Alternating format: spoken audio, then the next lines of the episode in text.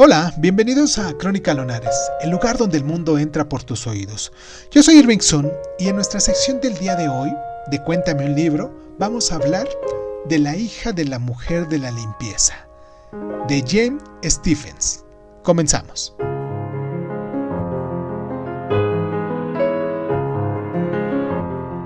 El poeta y novelista James Stephens nació y creció en un barrio pobre de Dublín y empezó su vida adulta como empleado en el despacho de un abogado.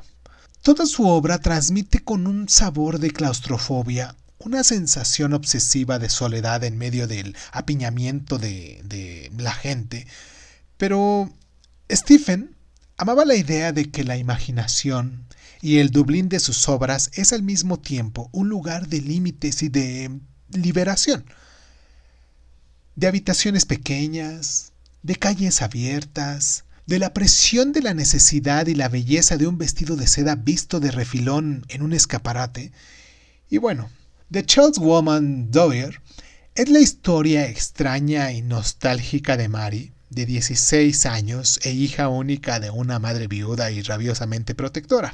Es también una historia de Dublín de cómo vemos la ciudad, y usualmente descrita en la literatura irlandesa como una ciudad de hombres, un lugar atrapado en la historia, un hogar de importantes y vivas conversaciones, encuentros imprevistos y sin orden, esta Dublín es a la vez doméstica y urbana. La historia va más o menos así. Mary y su madre viven en un piso de alquiler en una habitación donde tienen lugar los rituales de su amargo cariño. Y durante el día la madre limpia las casas de los ricos dublinenses mientras que Mary observa en sus paseos por la ciudad. Bueno, la imaginativa riqueza de su percepción hace que Dublín cobre vida en tanto que lugar a la vez extraño y, por qué no decirlo, maravilloso.